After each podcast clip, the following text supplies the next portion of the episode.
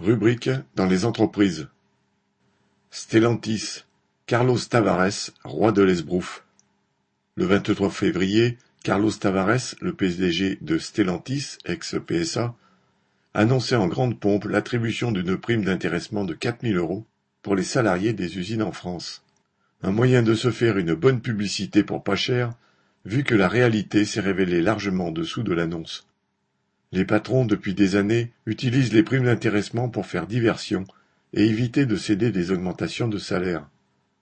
En même temps, tous les salariés savent que ces primes, quel que soit leur montant, comportent bien des feintes.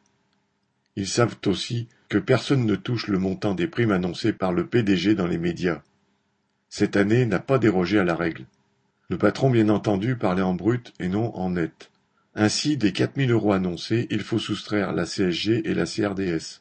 On tombe à 3610 euros net. Mais c'est pour 100% de présence, c'est-à-dire pour un salarié qui n'aurait jamais été malade, jamais absent. Avec la pandémie, autant dire que personne ne rentre dans les critères. C'est ainsi que le 14 mars dernier, les salariés du groupe ont pu avoir confirmation de ce dont ils se doutaient. La prime tournait bien en dessous des 3610 euros. Carlos Tavares c'est moins étendu sur son salaire, qui a fait un bond de cinquante-deux mille euros par jour, samedi et dimanche compris. Alors que Stellantis a fait 13,4 milliards d'euros de bénéfices en 2021, on imagine ce que les actionnaires comme les familles Peugeot et Agnelli doivent se mettre dans la poche. De quoi financer des augmentations de salaire de plusieurs centaines d'euros.